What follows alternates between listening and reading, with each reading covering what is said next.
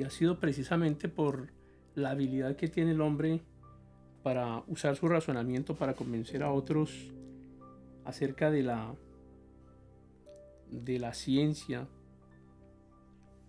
de la filosofía, de las artes, de la cultura, de diferentes herramientas que el hombre utiliza para convencer a otros acerca de la inexistencia de Dios y de la ignorancia de quienes profesan creer en Dios.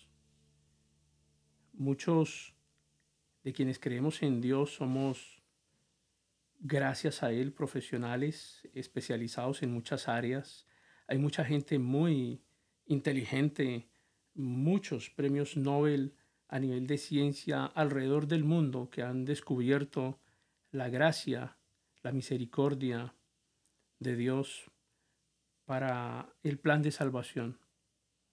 Realmente no son tantos los premios Nobel en ciencia que se han declarado ateos como los que, son creyentes, creyentes en Dios. La ciencia acerca a Dios. La ciencia permite encontrar a Dios en la naturaleza, en el átomo, en la célula, en las leyes de la física, en general en las leyes de las ciencias la inteligencia del hombre permite acercarse a Dios, observar el entorno, observar la naturaleza, las montañas, la perfección de los árboles, la perfección de una hoja, la belleza de una gota de agua al caer, la virtud que existe en el mismo nacimiento de los, de los niños, de los bebés, la pureza que existe en, en el hombre que llega a conocer a Dios y que es capaz de perdonar incluso los agravios más terribles. Encontrarse con Dios es encontrarse con el perdón, con regresar al Padre, es encontrarse con la justicia. Dios es justo y esta es una de las razones principales por las cuales Pablo escribe a los romanos. Y durante todo este tiempo no se ha hablado más que de la justicia de Dios. La justicia de Dios no entendido como el Dios de la religión, el Dios castigador, el Dios malo, el Dios eh, asesino, el Dios salvaje, el Dios violento. Siempre hemos encontrado un Dios que es justo y que debe aplicar justicia. Si Dios no fuera justo, sería un Dios malo. Dios debe ser justo, debe sujetarse a la justicia, porque Él mismo es la justicia.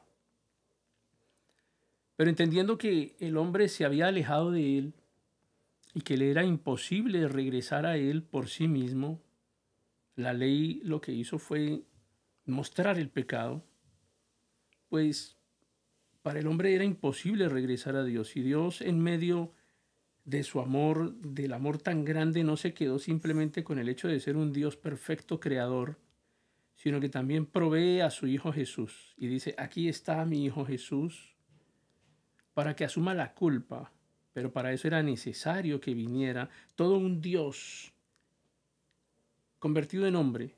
Es inconcebible para muchas mentes entender que Dios es capaz de enviar a su Hijo convertido en hombre para que reciba el castigo por el pecado. Porque Jesús no cometió pecado y sin embargo llevó el pecado de todos nosotros. Y ahora únicamente debemos creer en Él, debemos recibirle. Debemos entender que es por medio de Dios que recibimos la justicia de Dios, una justicia que era de castigo. Y ahora tenemos una justicia de perdón y de amor. Somos justificados por gracia, no porque merezcamos haber recibido la salvación, ni el amor, ni el perdón. Es porque Jesús recibió el castigo y se cumple la necesidad de que la justicia realmente se cumpliera. Es en ese instante que nosotros podemos entender que Jesús se convierte en nuestro Salvador, en nuestro Dios, en nuestro Señor, y podemos recibir esa justicia perfecta. Es por medio de Jesús que encontramos la salvación, el perdón y la misericordia. Y lo único que debemos hacer es creer que Jesús es el Señor.